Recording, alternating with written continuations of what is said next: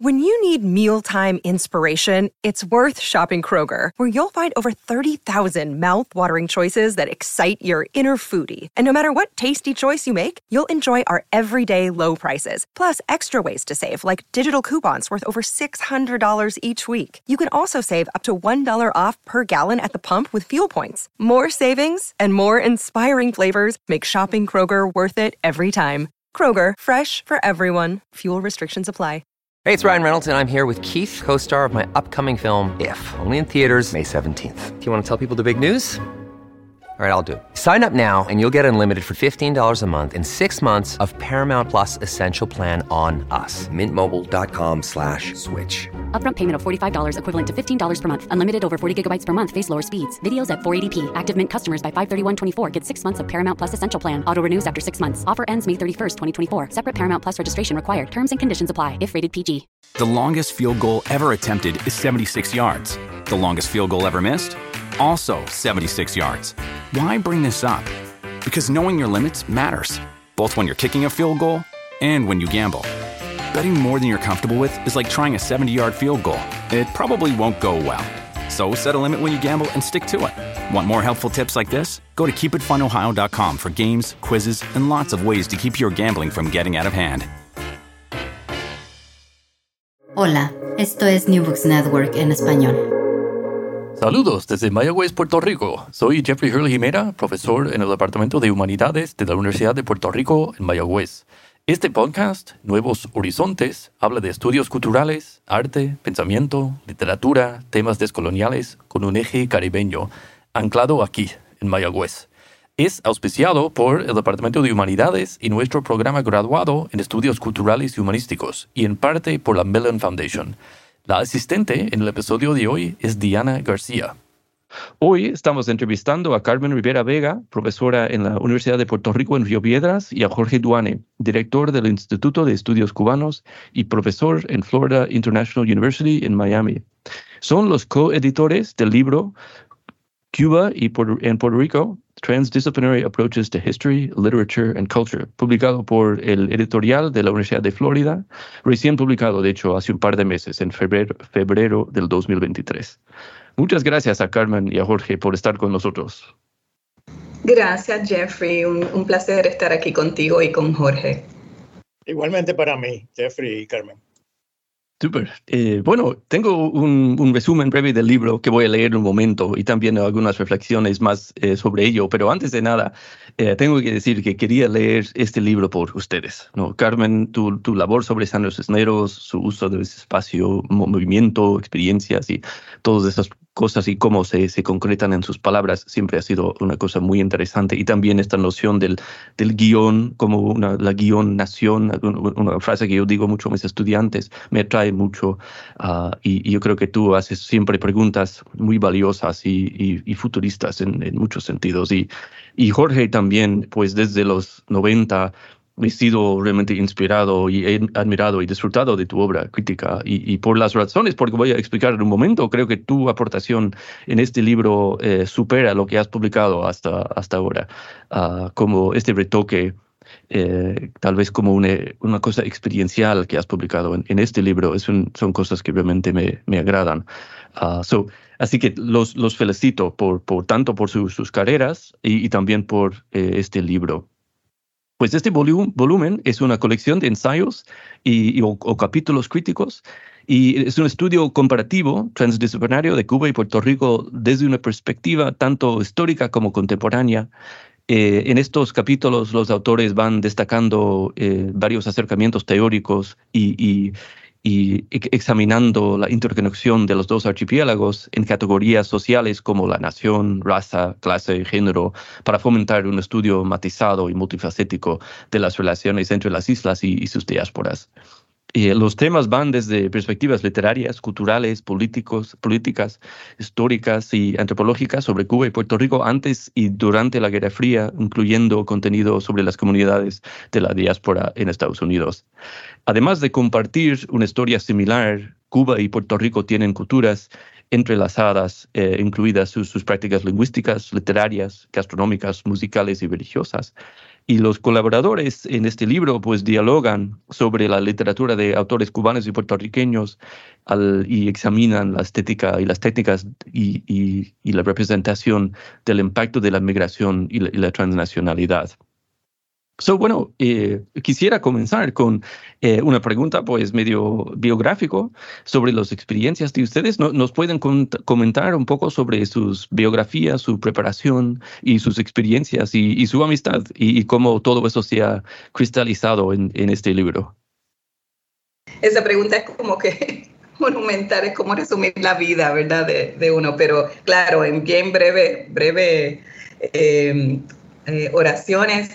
Yo, em, yo nací en Puerto Rico, eh, un poco de trasfondo biográfico, pero a una muy temprana edad eh, mis padres me trasladaron a la ciudad de Boston, donde me crié por muchos años antes de volver a Puerto Rico. Em, mi educación, mis grados universitarios son de eh, la Universidad de Puerto Rico, ¿verdad? Volví de adulta a, a Puerto Rico a a cursar estudios universitarios, un, poco, un poquito antes, de hecho, y luego a cursar estudios universitarios. Y mi doctorado es de la Universidad de Northeastern en Boston, donde regresé. Así que mi vida es un poco lo que habla Jorge, ¿verdad? De ese, de ese transnation and nation on the move eh, entre Estados Unidos y, y Puerto Rico. Eh, actualmente enseño en la Universidad de Puerto Rico, recinto de Río Piedras. Llevo alrededor de 25 años ya en la cátedra. Eh, he, ocupado puestos administrativos eh, igualmente en la universidad.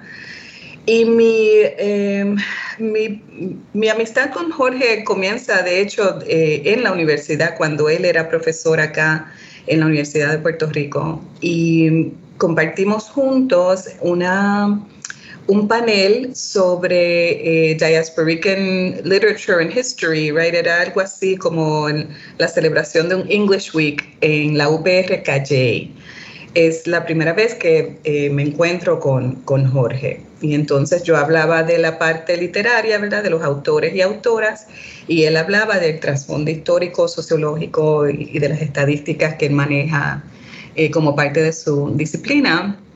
Y, desde ahí, pues, no nos hemos soltado la mano, como yo digo.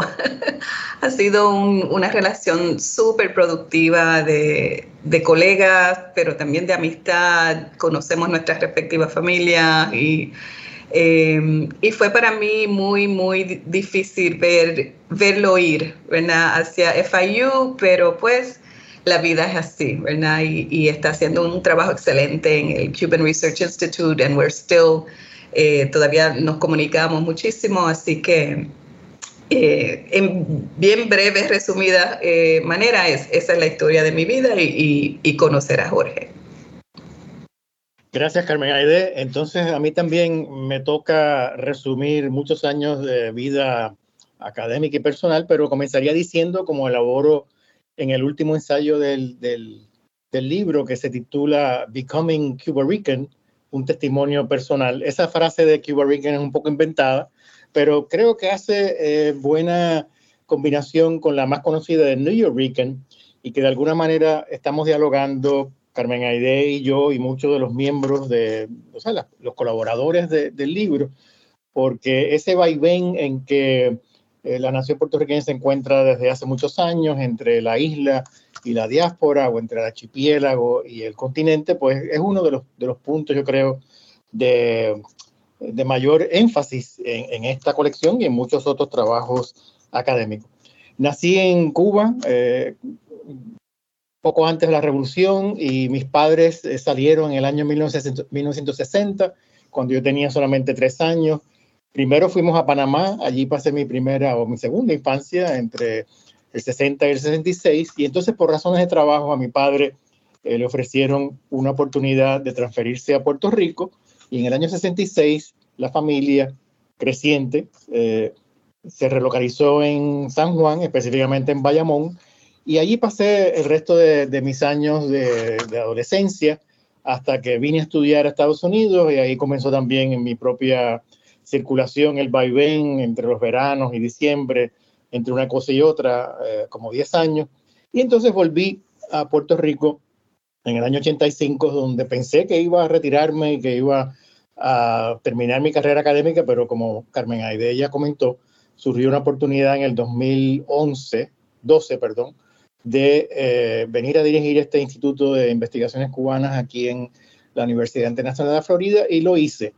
Eh, y para mí eh, ha sido una oportunidad, como ya Carmen Aide comentó, de colaborar o de seguir colaborando con ella y con otros colegas que están representados en el libro sobre un tema que me toca obviamente muy de cerca. Es como una especie de regresar a casa, ¿no? Porque yo comencé mi carrera académica, mi tesis doctoral, investigando la comunidad cubana en Puerto Rico, a la cual pertenezco. Eh, y ahora, eh, varias décadas después, he regresado a ese mismo tema y he repensado ¿no? mi, mi propia relación eh, compleja con, con mi familia y con el entorno en que me crié, aunque ya hace algún tiempo me siento más distanciado de esa comunidad. Curiosamente, al llegar a Miami, eh, creo que esta es otra pregunta que Jeffrey tiene para nosotros, pero la puedo adelantar. Eh, eh, esas, esos recuerdos y esas experiencias de ser un cubano criado en Puerto Rico, un Cuba Rican, han acrecentado en vista de que aquí en Miami me relaciono sobre todo con una gran cantidad de cubanos dentro y fuera de la universidad y mi tarea principal es precisamente estudiar a Cuba y a su diáspora. Entonces, en ese sentido, me hago eco de las palabras de Carmen Aide, de que ha sido una experiencia muy eh, fructífera y que ha eh, concluido con este eh, libro, del cual yo creo que estamos muy orgullosos nosotros dos como coeditores y también los 15 o 16 colaboradores que han aportado a este libro. Súper, yo veo a ustedes como personas idóneas para, para esta labor, en verdad. Yo, yo tengo eh, siempre cuando, como decía antes, pues que cuando vi sus nombres me dije, sí, eso es un libro que quiero, que quiero leer. Quiero ver a quienes han seleccionado, cómo van los temas y, y, y no han decepcionado, no me han decepcionado, sin duda. Ah, ¿Y cómo fue el proceso de, de compilar uh, los, los, ensayos y ir como canalizando y, armonizando las, tanto los autores y los argumentos del volumen? Bueno, si me permite iniciar la, contestación y luego Carmen puede añadir, eh, yo diría que esto eh, fue producto fundamentalmente de una conferencia que se celebró en el año 2019 aquí en, la Universidad Internacional de Florida. Por cierto, los editores nos han dicho que no mencionemos ese dato porque supuestamente los libros que, son compilaciones de ensayos de conferencia no se venden, pero bueno, haré la excepción para contestar la pregunta. Y en esa conferencia se presentaron numerosas... Eh, eh, ponencias de diferentes eh, perspectivas. Y entonces yo creo, esta fue la iniciativa eh, de Carmen Aide de, de, hacer una convocatoria, de comunicarse con los colaboradores y de ir poco a poco reuniendo un material suficientemente amplio como para llenar un, un libro que, que, tiene, ahora mismo no me acuerdo cuántas páginas, pero un poco más de 300 páginas eh, alrededor de 15 capítulos, si no mal recuerdo, y que de alguna manera ya eh, Jeffrey lo había eh, planteado antes, van tocando distintos aspectos de las relaciones históricas, culturales, literarias, y también, por supuesto, el trasfondo político y económico de esta larga y compleja relación entre Cuba y Puerto Rico. Hasta ahí lo dejo y entonces Carmen Aide lo puede elaborar. Sí, sí, eh, en efecto. Y eh, tal vez una de las eh, influencias, ¿verdad? Lo que el, al principio nos motivó mucho precisamente fue una la conferencia que, que Jorge menciona, porque es desde el Cuban Research Institute que ellos tienen esa conferencia anual y ese año en particular se, se centró en um, Puerto Rico, ¿verdad? Puerto Rico y Cuba eh, eh, Two Wings of a Bird, I remember that, ese question mark, ¿verdad? Y, pero como todo, ¿verdad? Sucede, uno se enriquece mucho de las, de las eh, presentaciones y ponencias de otros compañeros y, y, conocemos, nos conocemos y dialogamos y luego pues nos vamos a nuestras respectivas instituciones y allá pues nos arropa el trabajo y la cosa y entonces we put things on a back burner, ¿verdad? Como que, que lo dejamos un poco que, que, que corra su curso. Y, pero las, las conversaciones de Jorge y mías siempre son continuamente sobre nuestros proyectos, ¿verdad? Y, tengo que admitir que, que em, él siempre ha sido muy, muy em, eh, supportive, ¿verdad? Apoya mucho el trabajo que yo hago desde la literatura y, yo igualmente del trabajo que él hace desde la sociología, la antropología y entonces, eh, y los estudios culturales también. Así que eh, eh, agradezco mucho, Jeffrey, que hayas visto la idoneidad entre nosotros, ¿verdad? Porque nosotros ya lo habíamos visto, pero esas cosas pues se mantienen en, en relaciones de colegas, ¿no? De, mira qué chévere que estamos feeding off of each other's work, ¿verdad? Y, y, eso pues nos motiva mucho siempre a través de los años a, a mirar estas, lo que pasa en, en, en estas disciplinas. Y por eso el el interés de hacerlo transdisciplinario, ¿verdad? Porque a pesar de que estamos en diferentes departamentos, en diferentes facultades y ahora en diferentes países, ¿verdad? Eh, siempre hay unos complementos, unos ejes temáticos, unos, unas conversaciones que se dan across the board en la disciplina. Y nos interesaba que ese fuera el foco del, del libro, ¿verdad? Que no fueras únicamente pues libros sobre, primeramente, únicamente sobre Puerto Rico o únicamente sobre Cuba. Hay mucho de eso ya en el, en el mercado, ¿verdad? Y en, en, las conversaciones. Eh, pero hay muy poco de, de ambos juntos, ambos países juntos y también transdisciplinario. Y, y por ahí, pues, entendemos que es nuestra aportación a, a la conversación. Eh, y, y, estos eh, colaboradores pues magníficos, su trabajo eh, fueron, estaban muy interesados en participar, fueron entregando sus ensayos, ¿verdad? Eh, hicimos eh, selección, no todos los ensayos que originalmente se, se, sometieron pues hicieron el, el, final cut, algunos básicamente pues por iniciativa misma del autor que no, ¿verdad? Por cuestiones, no se pudo cuajar finalmente eh, que, se, que se sometiera el, el, ensayo, eh, pero fueron muy pocos. Eh, así que el trabajo que se hace es un trabajo, es académico, pero también es experiential, right? Es, es nuestras vidas también en el proyecto. Y yo creo que eso pasa mucho cuando los colegas nos complementamos tanto y, hemos vivido ciertas experiencias y entendemos de dónde vienen e, e, esa, esos juntes y esa, eh, esos temas.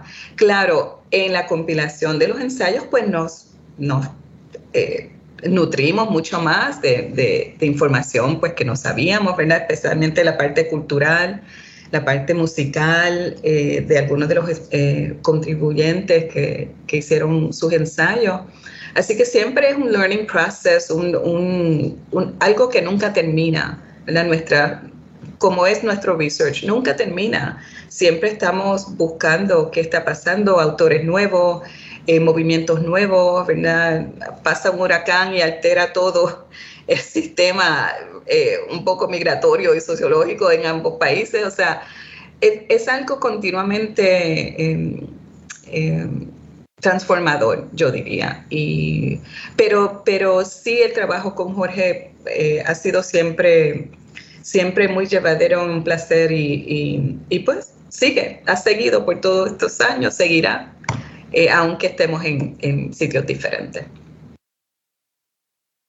Me alegro saber que, que, haya venido de un congreso, porque tantas veces yo, yo paso en, en, bueno, dando, bueno, participando en congresos y me digo a mí mismo, estas voces merecen eso, lo que ustedes han, han aportado, lo que, y también el editorial.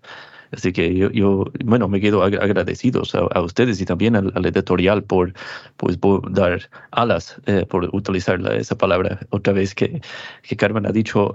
Y bueno, eh, no sé si, si, si, pueden ustedes, pues que eh, tal vez mencionar algunos algunas partes como que, que, para ustedes como sobresalieron o, o, o, que han aprendido ustedes de la, pues, de la investigación y, y si había algún punto, algunas ideas que no, que no habían esperado antes. Yo quisiera mencionar antes de seguir por esa línea eh, algo que, que, ya, ya comentamos y es que la conferencia original de la que surgen estos ensayos se tituló eh, two, Wings of a Bird, con el, con el signo de interrogación, ¿no?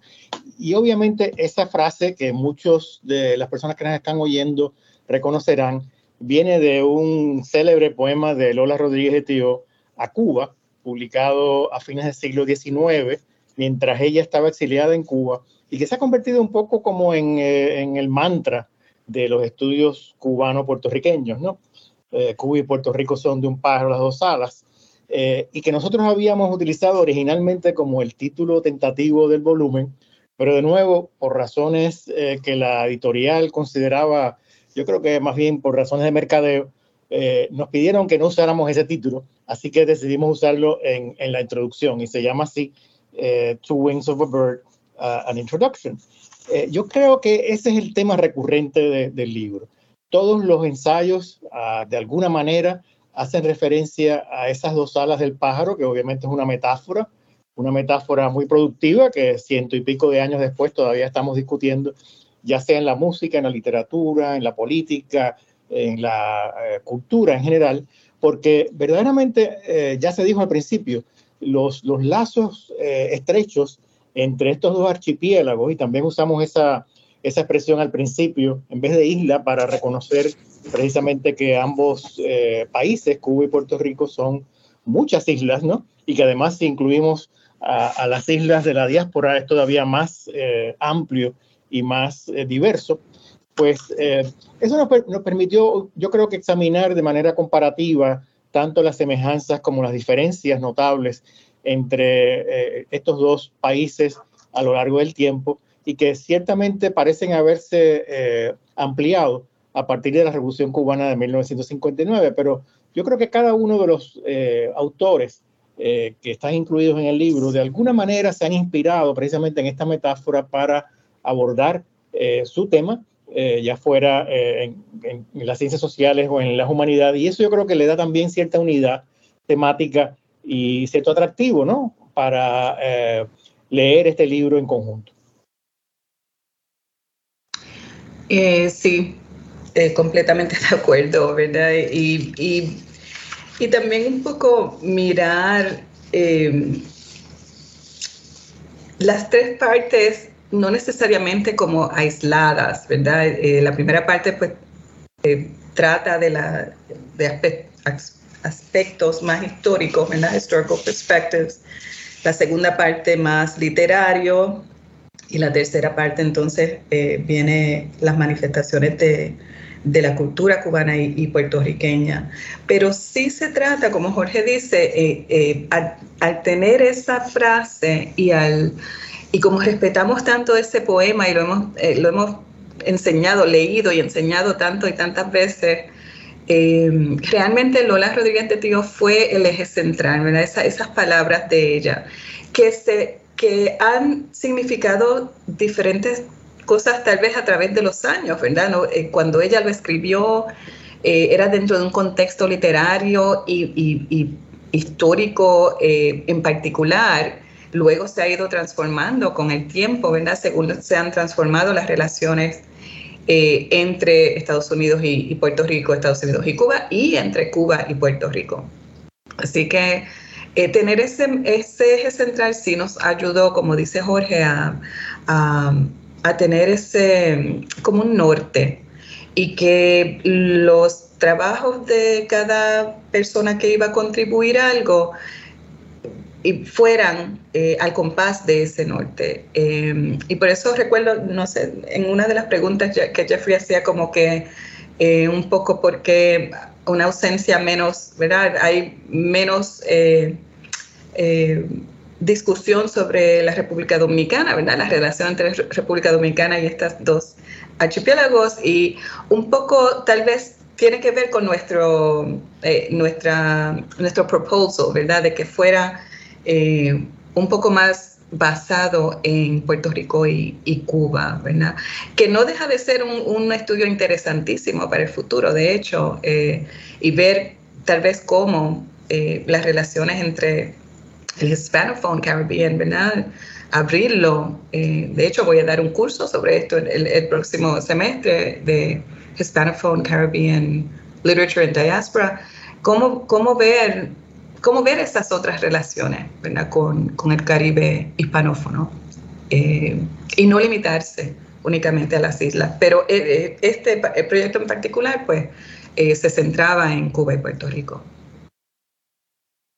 Y para mí, pues yo, yo quisiera señalar también una de las fortalezas del texto es ese, esa división pues, temática que tiene, o sea, de historia literaria y luego, eh, bueno, cosas culturales y musicales. Esa parte al final de, de, la, o sea, tal vez como no leo tanto, o sea, digamos, crítica musical, es, eso me intrigó un montón. Era, era como leer otro libro, era como, era, era bien refrescante para mí, pues intelectualmente eh, leer esto y, ver, o sea, las, eh, bueno, cómo los, los autores iban, iban pues utilizando la música como este enlace, igual como la palabra puede ser, ¿no? En, en literatura, ¿no? Como, sí.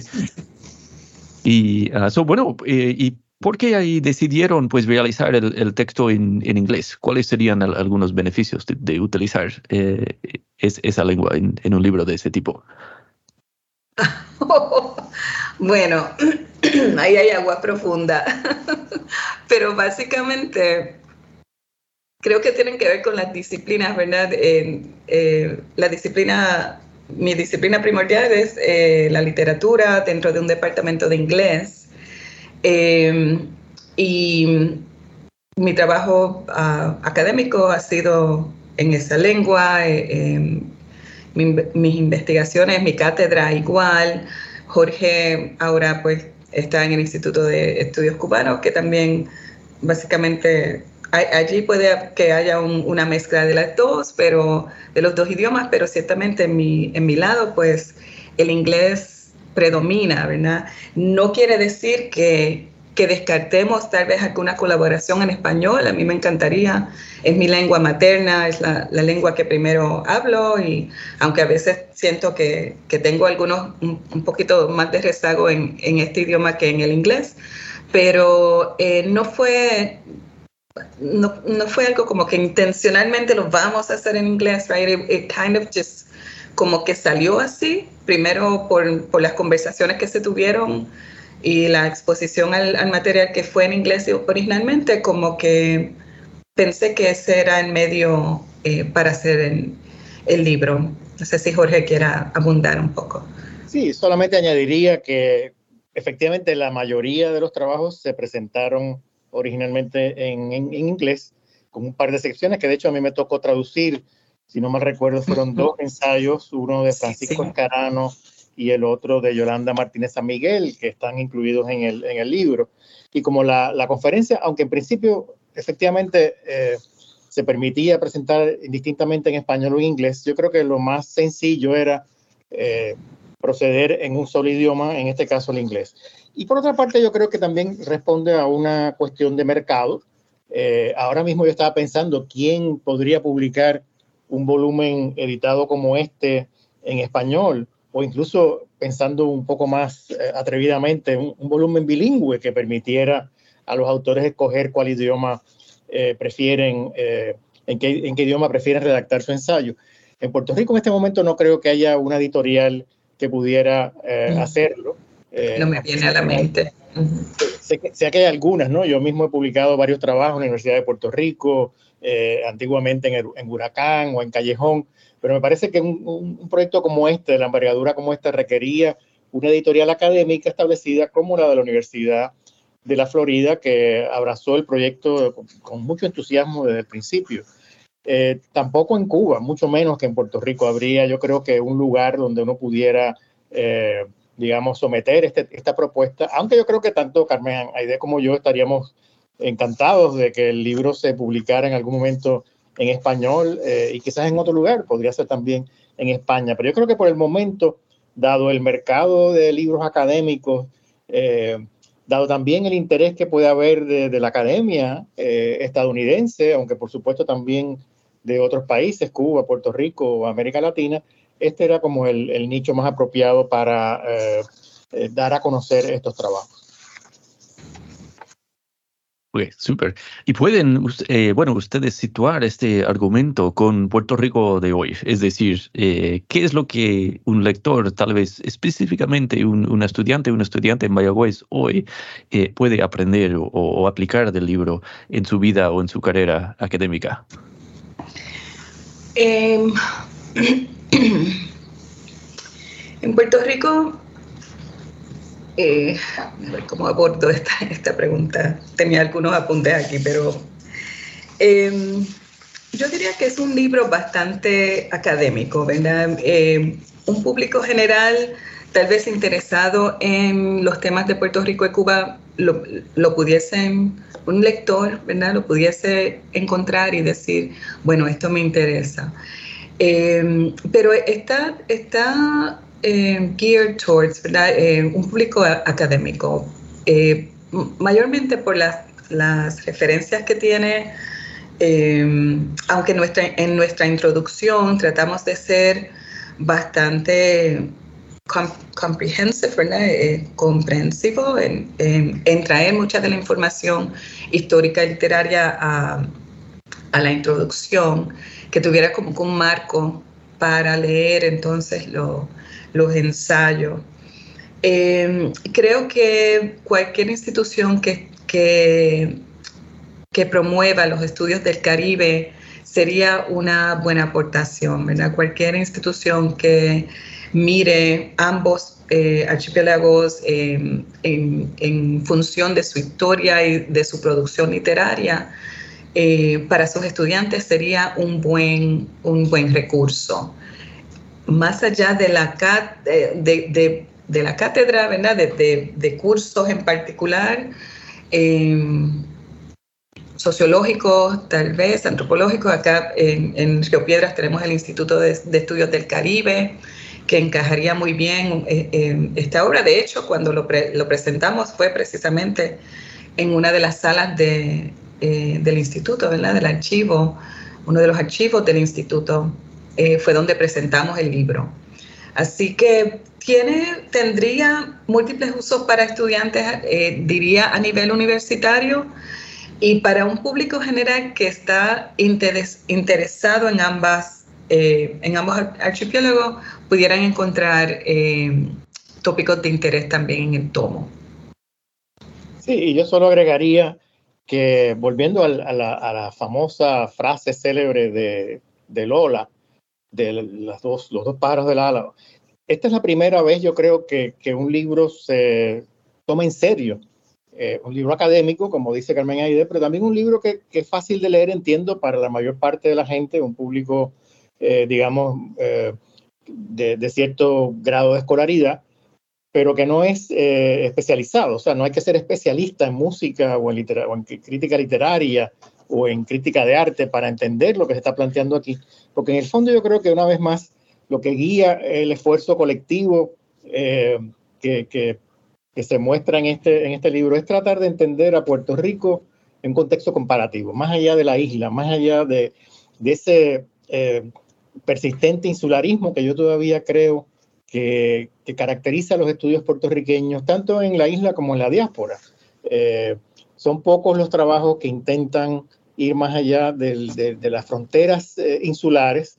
Estoy pensando ahora mismo en el famoso libro ese de Antonio Pedreira, que sigue siendo un clásico y que todos tenemos que leer en algún momento en la escuela superior o en las universidades, eh, y que de alguna manera me parece que, que, que, este libro rompe con ese insularismo que no es geográfico nada más, ni político, ¿no? sino también intelectual. Entonces creo que, que esta manera de abordar los temas puertorriqueños, eh, desde la época colonial española hasta el presente y quizás un futuro eh, en relación con Estados Unidos, es útil y que le, le va a permitir a, a los lectores eh, aprender muchas cosas nuevas, muchas cosas como por ejemplo que esto está eh, basado en, en, gran medida en los ensayos introductorios de Escarano y de Lilian Guerra, a pesar de las trayectorias distintas que han tomado eh, los dos países después del 59, Cuba con una revolución socialista y Puerto Rico con, con un modelo de desarrollo, eh, el, el, Estado Libre Asociado, vinculado cada vez más a los Estados Unidos. Son sorprendentes las semejanzas eh, entre los dos países entre otras cosas porque ambas han exportado gran parte de su población a los Estados Unidos y porque hoy en día ambas están eh, en crisis, en una crisis permanente de su modelo de desarrollo económico y social que no le permite a la mayoría de los ciudadanos cubanos o puertorriqueños eh, mantener un nivel de vida decente. Y claro, cómo han llegado a esa situación eh, los dos países es una historia más larga que habría que estudiar y que estudian efectivamente en más detalle estos dos autores. Pero creo que cuando ponemos los dos casos, uno al lado del otro, a pesar evidentemente de las diferencias notables entre Cuba y Puerto Rico, hay una base, un sustrato común que es importante tomar en cuenta. Sí, sí, sin duda, estoy de acuerdo. Y de hecho, eh, lo, que dices, Jorge, me hace pensar en una, una frase de mi, bueno, una amiga de mi juventud que, que se llama Sarah Maika, que, que, ella y yo pues nos crecimos en, en una especie de isla eh, y ella ha, ha publicado una, una, novela que se llama Cities I've Never Lived In y escribe Island life doesn't prepare you for any other kind of life. Y es como medio un chiste del, del, pueblo, más bien. Pero, pero sí, estoy, o sea, este, este volumen, cómo, cómo abre esos horizontes, cómo abre estas uh, perspectivas, para, y sobre, sobre todo en su transdisciplinaridad. Para mí, eso, eso es una cosa que, que a mí me, me, ha agradado mucho de, de mi lectura. Y, y bueno, un, una cosa también que quería que me, mm, no, no necesariamente diría diría que era un, problema en el texto, pero me parecía que había una, una, una ausencia de, de, conversación o de diálogo sobre la, la idea de la, confederación caribeña como la, la confederación antillana, apoyada por eh, José de Diego, Betances, Hostos, entre otros. Y me preguntaba, me preguntaba si, si pueden reflexionar un poco sobre ese concepto y la, no sé, la aparente como, no, no estoy como apoyándolo ni nada, pero solo eh, realmente me parece como un, eh, hay, una ausencia de, ese tema específico en los últimos, digamos, décadas, exceptuando hay, textos muy importantes de José, José Buscaglia Salgado y Josiana Arroyo y, entre otros, pero ah, en este texto estaba medio ausente y me, preguntaba si, pueden reflexionar un poco sobre, ese tema. Yo creo que, de alguna manera e, esa, e, esa imagen de la Confederación Antillana, ¿no? que manejaron los patriotas eh, puertorriqueños, betances, la propia Lola fue una gran creyente en, la Confederación Antillana, eh, Martí, etcétera. Está presente en mayor o menor medida en algunos de los ensayos. El que más recuerdo yo es el ensayo, para mí sorprendente, de Jesse Hofnuck Garskov, que trata sobre las relaciones entre cubanos y puertorriqueños en Nueva York eh, específicamente en Harlem. El Club Las Antillas. del 20, ¿no? Y ahí yo creo que ese, ese tema está, está muy fuerte porque lo que demuestra eh, en un contexto novedoso, porque no, no hablamos de esa eh, llamada confederación allí en, en, en Nueva York, en, en, el momento en que Cuba y Puerto Rico están tratando de independizarse de, de España, eh, pero lo hacen, digamos, sobre todo a través de los lazos fraternos entre eh, cubanos puertorriqueños, eh, entre ellos Sotero Figueroa, que es el secretario de, José Martí y el editor de la revista eh, Patria, que se publica en Nueva York a fines del siglo XIX, principios del XX. Yo creo que ahí es donde se, nota más claramente esa relación de solidaridad, de, de colaboración, y que si bien no llega a un proyecto de una nación soñada, ¿no? De Cuba, Puerto Rico y Santo Domingo como eh, una sola confederación política, ciertamente está presente de alguna manera en los trabajos literarios, en los trabajos políticos de varias generaciones de antillanos, ya sea que se encuentren eh, en sus islas o eh, fuera de ellas en Estados Unidos. Sí, yo, yo, imaginaba algo similar, o sea, de que tal vez no se concreta exactamente en la mismo, digamos, las mismas formas, o sea, digamos, una, unos vínculos políticos, pero sí estarían, sí están presentes. Bueno, como la existencia de este libro realmente es, habla un poco de, de eso, ¿no? De estas como afiliaciones o, experiencias que son extrapolíticas que, que unen a, a, la gente en cierta, en cierta forma. Uh, y, y, tengo otra pregunta sobre la digitalización. O sea, en, en, bueno, el va y bien siendo una cosa, bueno, presente o ausente en casi cada uno de los capítulos de una forma u otra. Y, no sé si pueden, o sea, hablar un poco sobre, ya que la digitalización y las condiciones de, transnacionalismo aportan nuevos enlaces y también plataformas de conexión y de performance, pero también distancias. Y no sé si podrán opinar un poco acerca de la, la dirección de lo que sería la, transnacionalidad ah, y los ismos, si vamos a, llamarlos así, en adelante, en ese momento eh, realmente definido por la, digitalización de la, de la realidad. Bueno, déjame, déjame empezar eh, sobre la última parte de tu pregunta y Carmen Aide quizás tenga otras cosas que añadir. Yo llevo mucho tiempo un poco obsesionado con el tema de la transnacionalidad. Este concepto que surgió eh, primero en la antropología y después en otras disciplinas, eh, especialmente a partir de los años 90. Y he tratado de aplicar el concepto a estos dos países, a Cuba y a Puerto Rico, pero evidentemente eh, es, un, es un proyecto algo difícil, primero porque Cuba siempre se ve como una excepción a la regla y porque muchos cubanos que viven fuera de su país no se consideran emigrados sino exiliados. Entonces, cuando uno les aplica el concepto de emigrados eh, transnacionales o de diáspora, eh, siempre hay eh, ciertas controversias, pero son controversias que yo creo son productivas. Y similarmente, en el caso de Puerto Rico, al no ser un país independiente, nunca lo ha sido, es difícil también conceptualizar las diferencias culturales, políticas, jurídicas entre la gente que vive en la isla y la gente que vive en, en, uno de los 50 estados de la, de la nación. De hecho, acabo de leer una serie de comentarios eh, en la prensa eh, puertorriqueña sobre la diáspora puertorriqueña en Chicago, utilizando ese mismo concepto y la mayor parte de los comentarios rechazan el término diáspora para entenderse a sí mismo. Entonces, obviamente eso tiene que ver con la definición del mismo concepto de diáspora y del concepto aliado de transnacionalismo. Con respecto a la digitalización, yo no he estudiado eh, directamente qué impacto ha tenido eh, el acceso de nuevas tecnologías, eh, de, comunicación o de telecomunicación.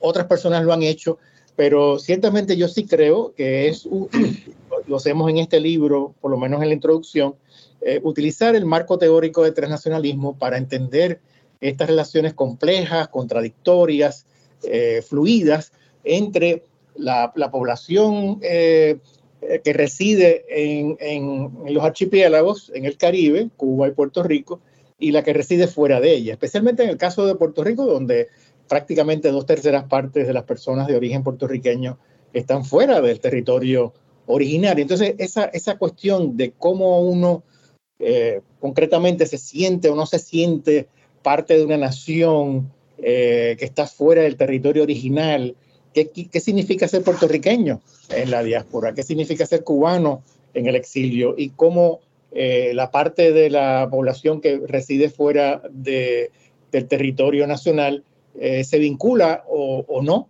con, la población que se queda atrás. Yo creo que esos son temas centrales de nuestro libro.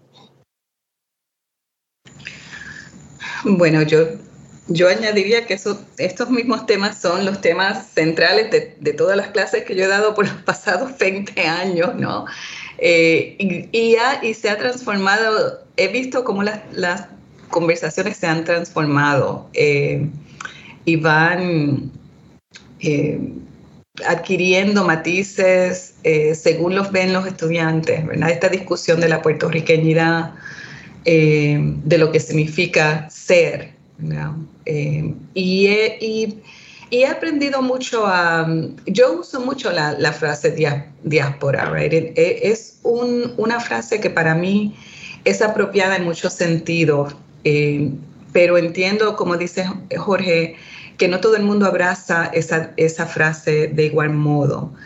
Em, pero ciertamente la, digitalización, los medios, el, mundo en que vivimos ahora es un mundo bien diferente a, cómo, a cómo vivieron los primeros puertorriqueños que se fueron de la isla en, al final del siglo XIX, principios del XX, eh, que tardaban ah, eh, días en llegar en un barco, ¿verdad? Ahora se tarda horas solamente en un avión. Eh, que su único medio de comunicación era tal vez una carta escrita, que tardaba muchísimo también, ahora pues hay comunicación instantánea. Em, ciertamente los cambios sociales, tecnológicos, eh, eh, inciden mucho en las conversaciones sobre la transnacionalización, Lo, que eso significa. Em, y, a veces son contenciosas. Esas conversaciones, conversaciones son contenciosas y, hay personas que se creen dueños de lo que significa identidad eh, y son muy excluyentes en algunos, en algunos ejemplos, en algunas instancias.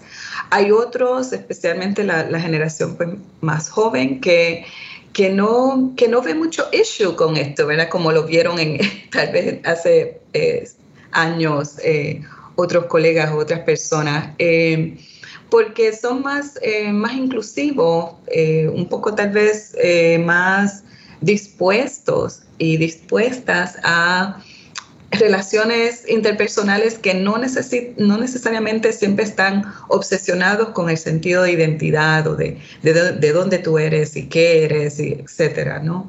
Eh, sin hablar de todas las interseccionalidades que se pueden eh, conjugar ahí, raza, género, eh, clase, etcétera. So, en, en cierto modo me agrada cómo se está transformando los saberes y las experiencias con los vaivenes ah, entre países. Claro, no es lo mismo con Cuba porque pues hay unas restricciones ahí que no hay para Puerto Rico, ¿verdad? Eh, la ciudadanía americana ha permitido que puertorriqueños y puertorriqueñas crucemos y andemos eh, back and forth cuando querramos. No es, la misma, no es la misma situación para Cuba, pero eso no ha detenido el hecho de que miles de cubanos sean exiliados, como dice Jorge, en los Estados Unidos y que, y que hayan esfuerzos concertados de la diáspora en querer estrechar lazos con el pueblo cubano. O sea, em, a, veces pienso como en, las teorías de Arjan, una persona como Arjan Apadurai y lo que hablas de los scapes, de los ethnoscapes and technoscapes que él habla, ¿no? De, eh, de cómo no se puede contener los flujos migratorios, o sea, no, no podemos contener a las personas en los espacios y tampoco podemos contener que esas personas que emigran, que se van a otros lugares, lleven consigo su cultura, su idioma, sus costumbres. Eh, eso no lo podemos parar, eh, nunca lo hemos podido hacer, ¿verdad? Y, y entonces Em, fijarnos estrictamente en lo que, lo que conlleva definir o lo que es una persona en X o Y espacio, me, parece que, no, es, no es fructífero, o sea, no es, la, manera en que debemos abordar estos estudios y estas conversaciones. Eh, creo que debe haber espacio para la transnacionalidad y, y, eh, básicamente eh, permitirnos tener estas conversaciones sin, sin, sin, la hostilidad tal vez en que se daban antes. Veo mucho avance, como dije, especialmente en, nuestra juventud, en querer eh, entender, en querer mirar, mirarse desde, otros, desde otras perspectivas y de entenderse, porque al fin y al cabo yo creo que todo lo que nosotros hacemos en nuestros estudios es, es un, una acción de entendimiento. Queremos comprendernos y queremos comprender cómo se han dado estas, estos movimientos históricamente y qué las personas han eh, han llevado consigo. Esos eh, reportajes que menciona Jorge, yo me los he disfrutado muchísimo, ¿verdad? Porque casi siempre se habla mucho de la diáspora desde el punto de vista de Nueva York, ¿verdad? De, Orlando, de, del East Coast. Y aquí hay comunidades en, Chicago que por años, años han hecho una militancia bastante interesante de, de preservación histórica, cultural, lingüística, que me parece fascinante. Y, el hecho de que hayan puertorriqueños en cada uno de los estados de Estados Unidos, incluyendo a Alaska y a Hawái, ¿verdad? Hawái siendo de los primeros sitios donde emigraron algunos puertorriqueños, eh, nos dice algo, ¿verdad? Nos dice algo sobre la preservación, sobre, sobre el interés, sobre los lazos que se pueden crear. Eh, y yo vivo muy esperanzada. No sé si es porque yo formo parte de ese vaivén todo el tiempo, ¿no? Yendo y viniendo. Eh, mis padres están en Puerto Rico. La, la, mayoría de mi familia está fuera de Puerto Rico. Pero ¿quién se atreve a decirle a esa familia que no son puertorriqueños? O sea, eh, es, es, es, un fenómeno que podemos discutir, ¿verdad? Como dije, lo llevo discutiendo en mis clases por años. Así que um, para, regresar, y yo creo que la pregunta original ya se me escapó, pero eh, encuentro que hay mucho, mucho avance en cómo nos relacionamos los que nos mantenemos en los archipiélagos como los que han decidido estar en otro lado sin, sin necesariamente decir que permanecen en otro lado, ¿verdad? Esos viajes constantes a la isla, eso se da muchísimo. Así que a mí me, da mucha esperanza estas conversaciones y proyectos como este que también pueden eh, abundar y, contribuir a esas conversaciones. Wow, fantástico, Carmen. Muchísimas gracias por esos comentarios bien lindos y se entiende, se, se, escucha que estás hablando no solo desde una perspectiva académica y intelectual, y, sino, sino de, de, haberlo vivido. Y esto da, eso, eso pone mucha, eh, no sé, mucha fuerza en tus palabras y, gracias por, por tanto por, bueno, esas aportaciones, pero también por haber pues reflexionado ah, así durante tanto tiempo y, y tener, digamos, la, bondad de compartir. Y, y, esto como me, bueno, voy a ir un poquito fuera de orden aquí, pero uno de mis, no es que tenga una crítica del texto, pero precisamente porque esa intervención que acaba de hacer Carmen es lo que faltaba del texto, que es un texto de, Carmen desde el yo, ¿no? De que estos como desvíos de los canales tradicionales de la comunicación académica eh, pueden ser refrescantes, como, como ella acaba de intervenir. Y, yo, bueno, puedo decir sin duda que, que, el texto que más me gustó de, de esta colección ha sido de Jorge, de, de los últimos, y, y, que voy a, bueno, voy a dar mis comentarios de eso en un momento, pero me hubiese encantado haber leído eh, unas páginas de Carmen acerca de esos temas paralelos. y, y, gracias por, por compartir. Uh, so, uh, y bueno, antes de, eso quería solo hacer una pregunta eh, relacionada a la crítica, de que ya, ya que han publicado el texto, eh, ahora que, que, ustedes tienen ya la, el puesto de lector o lector, lectora, lectores, ¿y hay alguna parte del libro que, que cambiarían o, o, o, que crees que pueden ser hasta, puede ser hasta mejorado? A mí me hubiera gustado eh, poder incluir autores residentes en Cuba, porque debido al origen de la conferencia eh, y por razones que ahora mismo serían muy largas de abundar, no tenemos autores cubanos eh, en, de la isla, ¿no? Sí tenemos autores puertorriqueños de, de la isla, tenemos autores que no son puertorriqueños, que son de de otros orígenes, americanos, etcétera, pero ciertamente falta una, una perspectiva desde la isla. Y yo sé que ha habido eh, preocupación, ha habido interés, eh, pero por razones, digamos, fuera de nuestro control no pudimos incluir esa, esa perspectiva.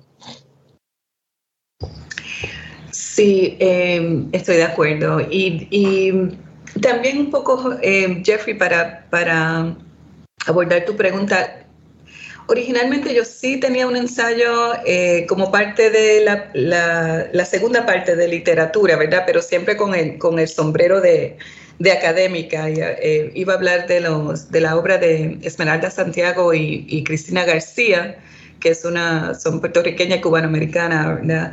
Y, y eh, originalmente, de hecho, nosotros habíamos pensado un poco en el ensayo de Jorge como como modo como de epílogo. Yo lo, había conceptualizado tal vez al principio como modo de, de este es como que algo aparte de las de los otros tres, de las otras tres partes, porque precisamente por ese carácter tan, tan personal eh, que tiene. Pero igualmente como, como tú, a mí me encanta este ensayo, cuando Jorge lo, lo, lo contribuyó, ¿verdad? me había, lo había trabajado de diferentes maneras en otras publicaciones, pero para esta como que lo, lo reeditó, lo revisó y lo, lo, lo pulió y lo, lo entregó. Eh, y, y, me pareció tan atinado porque es, es como que la práctica de la teoría de que, que, acabamos de hablar, ¿verdad? De estos tres, estas tres partes, pues es es ese, esa mirada académica, pero el ensayo de Jorge es vivencia, es experiencia vivida en ambos países, en ambos, en ambos archipiélagos, pero también hasta en Estados Unidos. O sea, que, que lo que escribe Jorge como que, que da ese... Eh, ese closing of the loop, ¿verdad? Que necesitábamos en el, en la, en, el, en la colección y por eso como que en vez de dejarlo como aparte, como un epílogo, pues es también parte de la, de la, de la tercera parte, ¿no? De lo, de lo cultural eh, y cómo, cómo él aborda el ser, ¿verdad? El ser.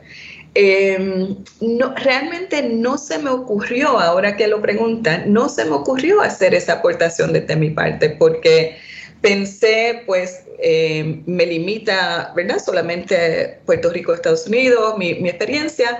La de Jorge es un poco que, que, que, incluye todo, ¿verdad? De lo que estábamos hablando. Eh, pero no lo descarto, ¿verdad? Y, para futuras eh, publicaciones me, me, gustaría, de hecho, estoy contemplando algo sobre eh, cuentos de retorno, ¿verdad? De, de, cómo vemos también las personas que vuelven a radicarse nuevamente en Puerto Rico, ¿verdad? La inversa, el reverse migration, que, que también Jorge habla en su trabajo.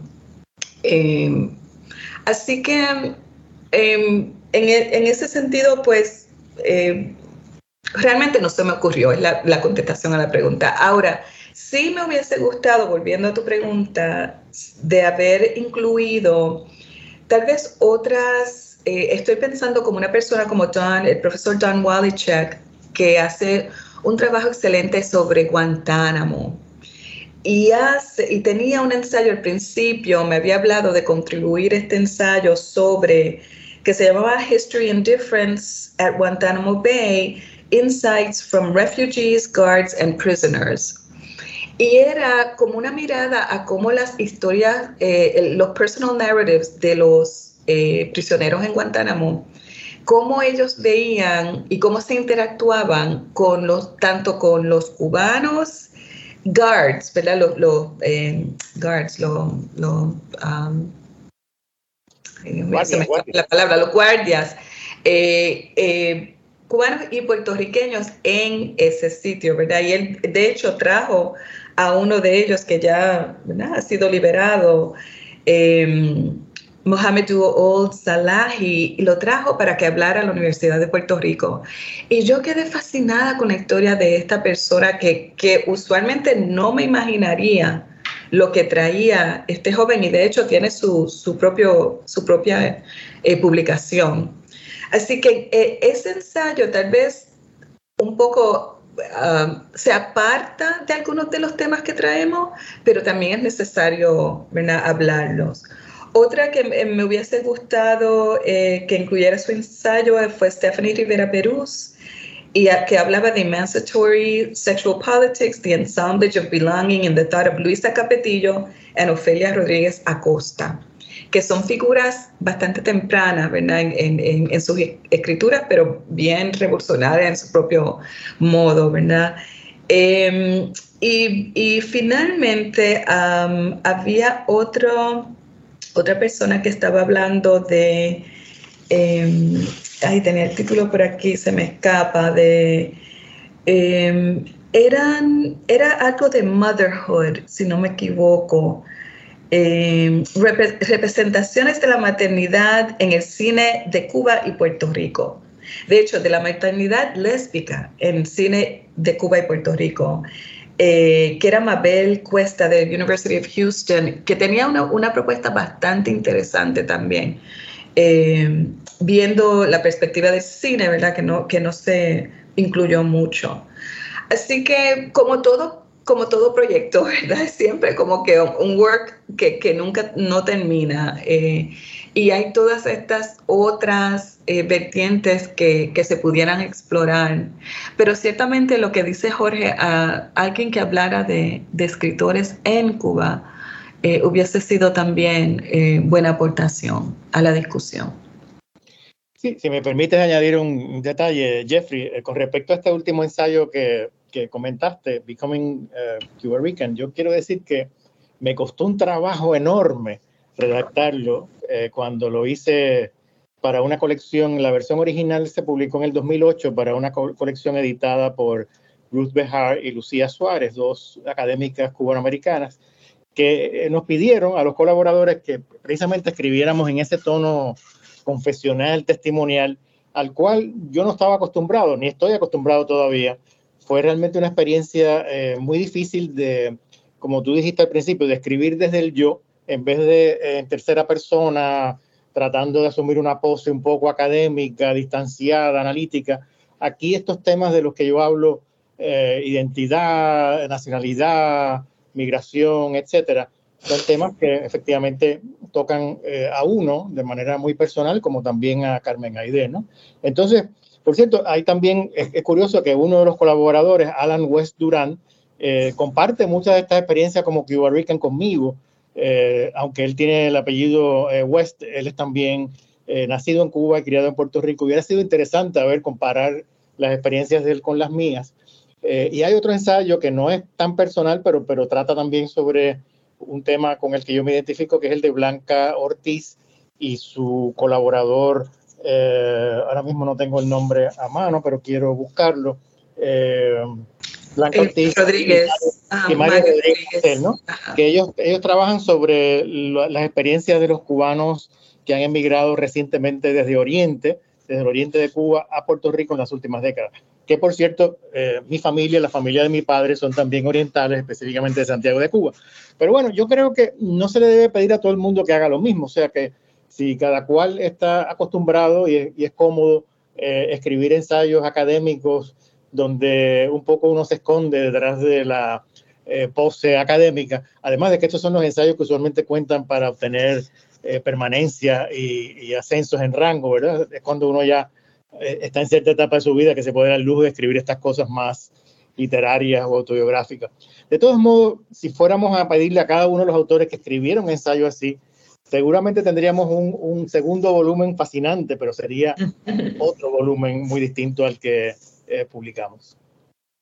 Sí, así es, sí. Y, bueno, puedo decir que, como decía antes, pues sí, sin peligro, eso es el que más, no lo esperaba, era como que ir de, capítulo a capítulo y luego eso, era, e, era como, y, de hecho me preguntaba a mí mismo si tú lo habías escrito después de haber compilado los textos, porque de, de las preguntas que yo había tenido, ya habías ido como tachando cada uno, ¿no? Sobre el lenguaje, sobre distancia, sobre como autoridad, movimiento, rol de texto y tecnología, y en, en unir eh, comunidades y, y, y, familias, y era, realmente una, una experiencia, y, y se puede, ah, bueno, como bien dices, pues, escribir en, en, primera persona a veces es difícil, y te agradezco, y te felicito por lograrlo, y da eh, cierto candor y, profundidad, uh, y y, bueno, y tenía algunas preguntas, de hecho, dos específicas para Jorge y uno para Carmen. Eh, uno para Jorge, pues sobre si puedes apuntar un poco sobre tu experiencia en, Miami y si, si vivir allá te puso en contacto con alguna noción de como cubanidad eh, o, te situó en,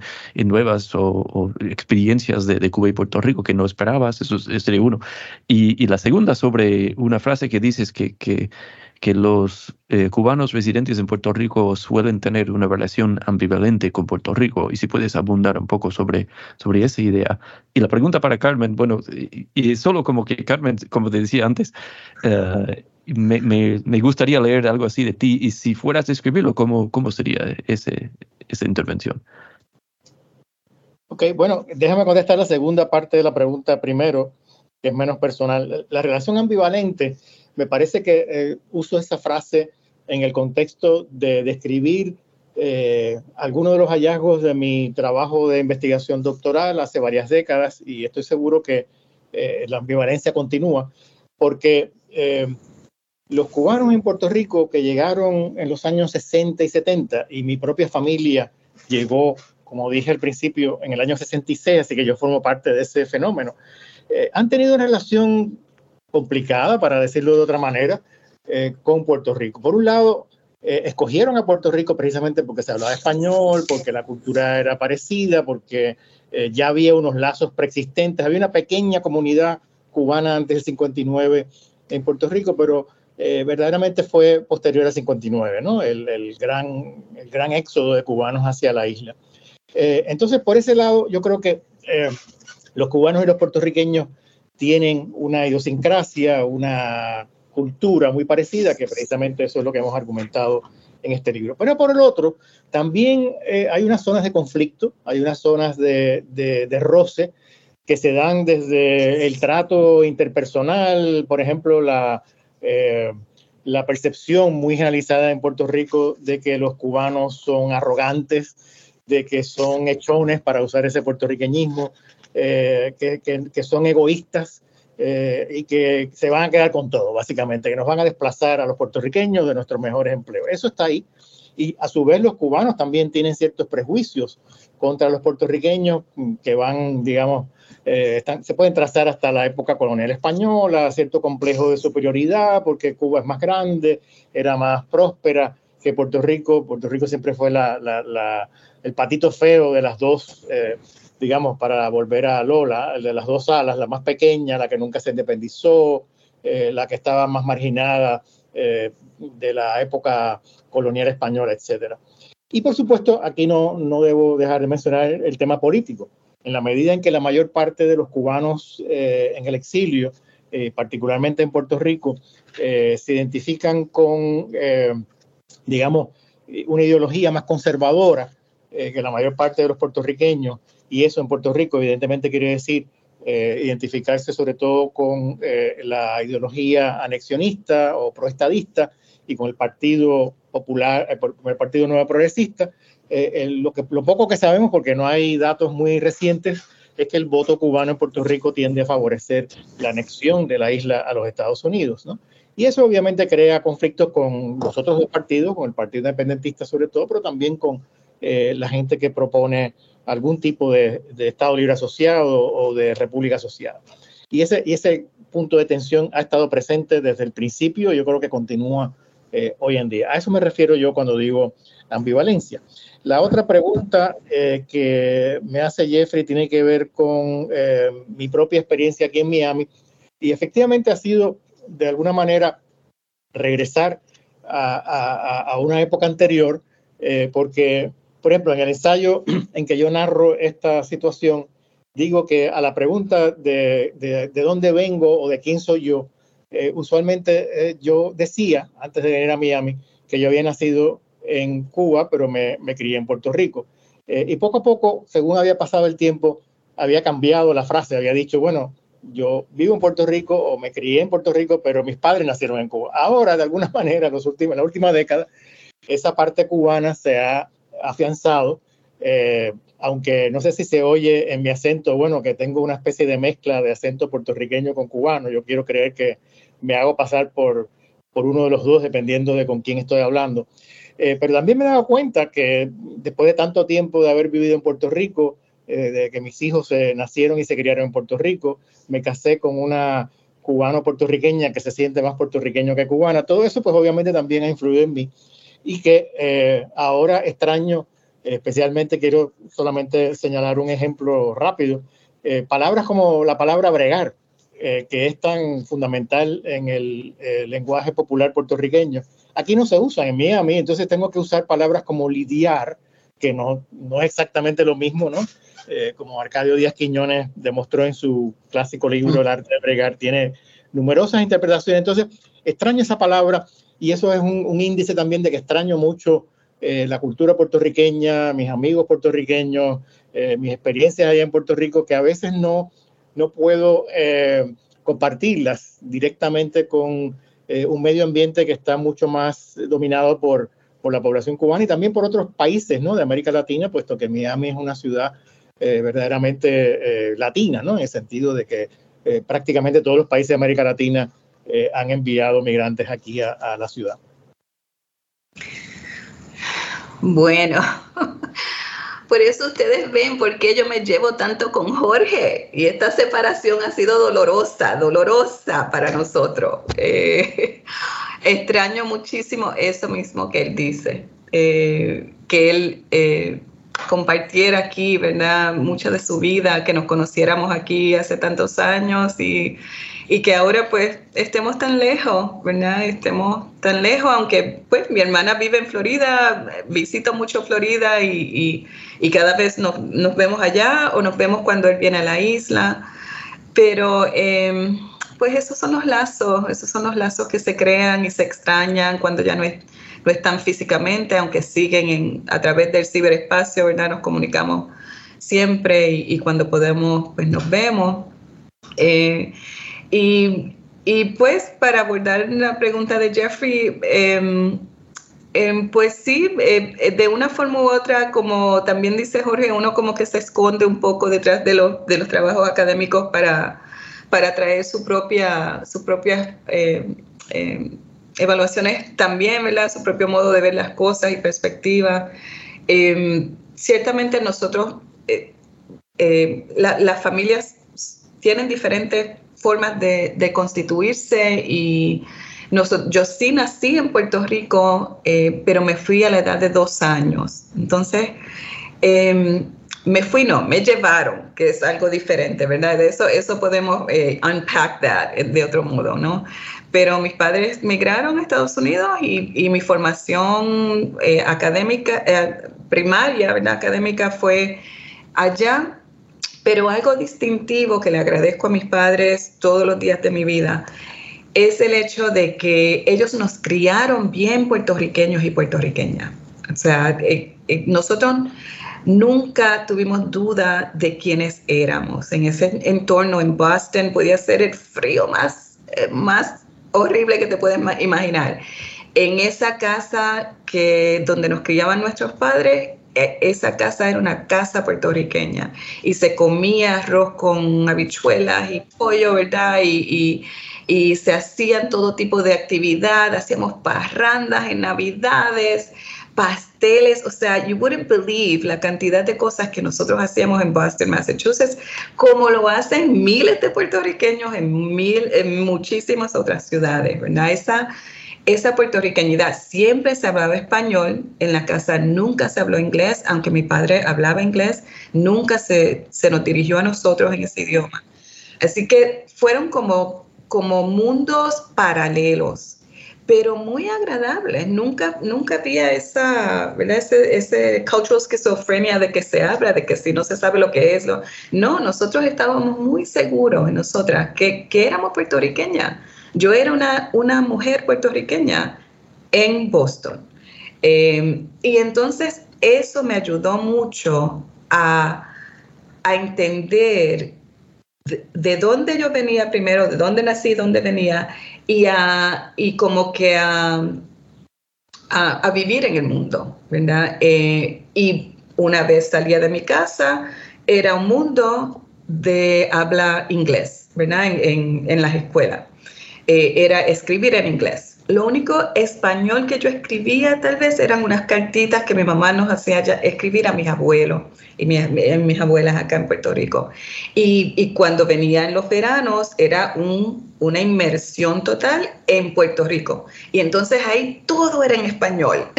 era como que estos dos mundos, pero mundos paralelos y mundos hermosos. Yo viví una infancia feliz, feliz. Nunca, nunca tuve duda eh, de quién era y cómo era apreciada en ambos mundos.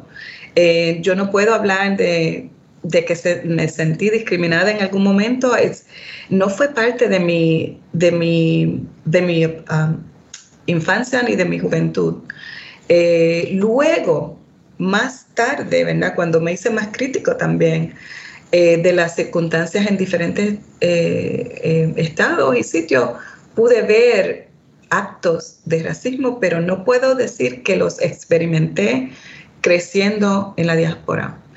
Eh, así que un poco si fuera hablar de mi vida, tuviera que hablar de eso, ¿verdad? De, de los maravillosos, de mi maravilloso padre y madre que, que nos enseñaron tanto y que luego entonces decidieron volver a la isla, ese reverse migration que no, no sucede siempre, pero ha sucedido, ¿verdad? Que es el tema que quiero explorar más. Y yo sé que Jorge va a ser muy instrumental en esto porque él también ha, ha estudiado ese fenómeno, ¿verdad? De los que regresan a la isla. eh, con sus hijos e hijas, a veces en contra de, la voluntad, porque ciertamente fue un poco shocking volver a, a vivir como tal en la isla y no solamente el verano. Entonces, pero mirándolo retrospectivamente, pienso como nuestros padres, que son siempre sabios, fue lo mejor que hicieron en el momento en que lo hicieron, porque entonces pude desarrollar un vínculo diferente con la isla de adulta, de young adult. Pude eh, relacionarme más con las personas que vivían aquí. Entré en la Universidad de Puerto Rico, que para mí fue lo más maravilloso. Bueno, todavía estoy aquí, imagínate. Eh, fue como abrirme eh, todo, todo una amplia, una amplia gama de, conocimiento y de experiencia que me posibilitó luego hacer un doctorado en Estados Unidos, ¿verdad? Ese vaivén.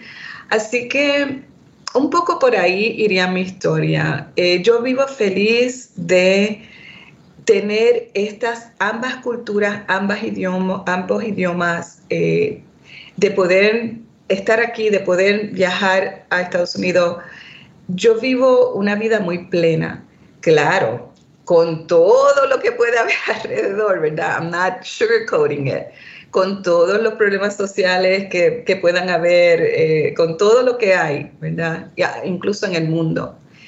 Pero la persona que yo soy, yo se lo debo principalmente a mis padres y a la experiencia tanto en la isla como diaspórica.